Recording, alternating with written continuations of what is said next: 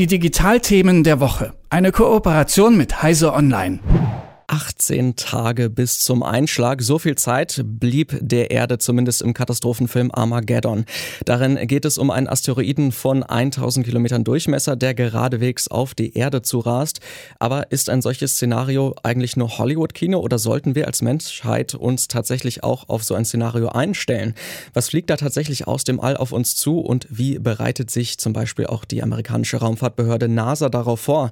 Ein wenig Licht ins Dunkel bringt uns jetzt vielleicht Jürgen Jürgen Kuri von Heise Online. Guten Morgen. Guten Morgen, grüß dich. Ja, wie viele Asteroiden befinden sich denn eigentlich derzeit so im Sonnensystem? Kann man das abschätzen?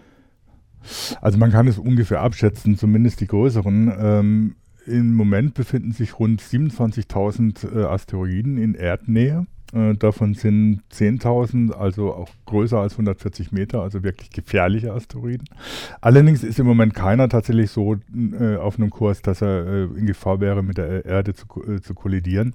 Das kann natürlich jederzeit äh, rausgefunden werden, wenn man neue Asteroiden entdeckt, die dann doch auf so einem Kurs liegen, weil es ist nicht so, dass man alle kennt, also alle schon gefunden hat, die wahrscheinlich da irgendwo unterwegs sind. Gerade die kleineren, die so 20 Meter groß sind, davon hat man nur die allergeringste Menge tatsächlich kartografiert. Wie weit im Voraus kann man denn solche Asteroiden entdecken? Kann man das ähm, allgemein sagen oder ist das immer sehr individuell? Also das hängt tatsächlich von dem einzelnen Asteroiden, aber Asteroiden sind eigentlich so eine relativ komplizierte Materie. Die haben die unterschiedlichsten Formen und die unterschiedlichste Materie, aus denen sie bestehen. Teilweise ist es nur Geröll, teilweise ist es, sind es massive äh, Himmelskörper tatsächlich, haben unterschiedlichste Formen. Das heißt, sie sind recht schwierig zu entdecken und man bemüht sich natürlich, beziehungsweise die ESA, die Europäische Raumfahrtagentur und die amerikanische Raumfahrtagentur NASA bemühen sich natürlich, die möglichst frühzeitig zu entdecken, beziehungsweise möglichst viele der Asteroiden, die unterwegs sind, tatsächlich zu kartografieren und zu ihre, Lauf, äh, ihre, äh, ihre Bahn zu bestimmen, sodass man auch möglichst frühzeitig reagieren kann, wenn, wenn sowas ist. Also 18 Tage als Vorlaufzeit, wie in dem äh, Hollywood-Film Armageddon, das wäre ziemlich wenig. Also da würde man wahrscheinlich überhaupt nicht mehr reagieren können. Ähm, da muss schon ein bisschen mehr sein. Am besten ist es natürlich, wenn man es mehrere Jahre im Voraus bestimmen kann. Und eine dieser Missionen, um mehr über die Asteroiden rauszufinden, ist ja auch die Mission DART von der NASA. Was genau ist das für eine Mission und was will man damit eigentlich erreichen? Also man möchte mit Dart äh, eigentlich mal testen, wie das ist, äh, ob man so einen Asteroiden ablenken kann, ähm, wie gut das funktioniert, wie, wie, viel, wie viel Vorlauf man braucht, beziehungsweise wie ein Asteroid reagiert, wenn man ihn tatsächlich mit einer Sonde beschießt. Ähm, man hat sich dafür ein, ein Doppelsystem ausgesucht, einen Asteroiden, der einen kleinen Mond hat, ähm, weil wenn die Sonde einschlägt, dann kann man nichts mehr nachprüfen, nichts mehr messen. Das heißt, man muss an, anhand der Laufbahn des Mondes um den Asteroiden dann bestimmen, ob das irgendeinen Effekt gehabt hat.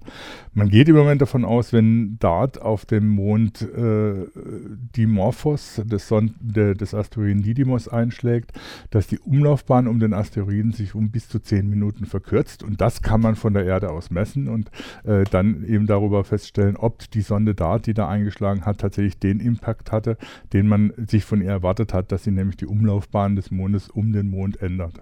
Das klingt jetzt aber ja schon ein bisschen komplizierter, wenn man sich so einen ähm, ja, zweiteiligen Asteroiden mit Mond praktisch ausgesucht hat für diese erste Testmission. Warum ist es denn Didymos geworden?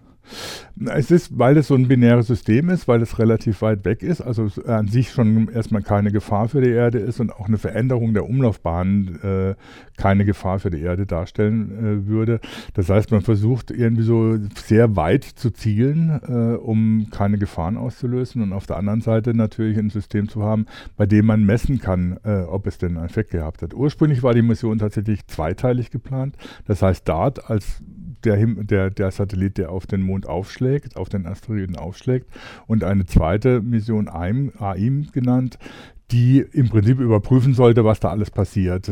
Das war jetzt irgendwie viel zu teuer und es wurde dann von der Politik nicht genehmigt. Das heißt, es blieb nur DART übrig.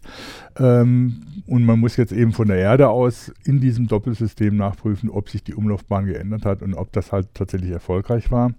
Es ist so, dass die ESA äh, in, in irgendwann die Sonde Hera starten wird, die dann auch nochmal zu diesem Asteroiden fliegt und nochmal genauer Messungen durchführt, was da alles passiert ist, welche, was für ein Krater die DART erzeugt hat und sowas. Das wurde aber erst nachträglich dann nochmal beschlossen, dass man diese zweite Mission dann auch noch durchführt.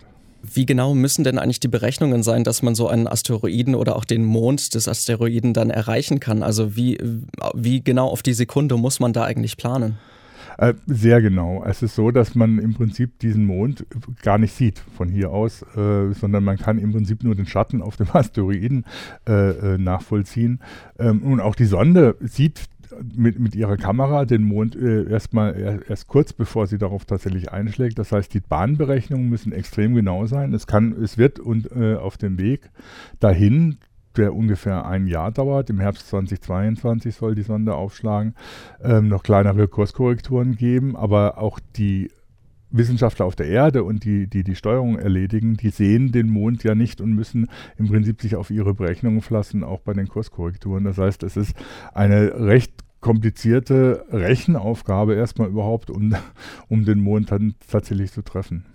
Nun hast du ja schon gesagt, dass diese 18 Tage, wie sie bei Armageddon zum Beispiel ähm, die Vorbereitungszeit waren, um den Asteroiden abzuwehren, doch relativ kurz und relativ unrealistisch sind. Ähm, wie lange, was sagen denn ähm, Astronomen oder auch die NASA, wie lange braucht man denn, um sich auf so eine Abwehr möglicherweise vorzubereiten? Also man sollte schon davon ausgehen, dass man sich relativ kurzfristig darauf vorbereiten muss. Also Dart zum Beispiel, die Entwicklung von Dart hat jetzt fünf Jahre gedauert.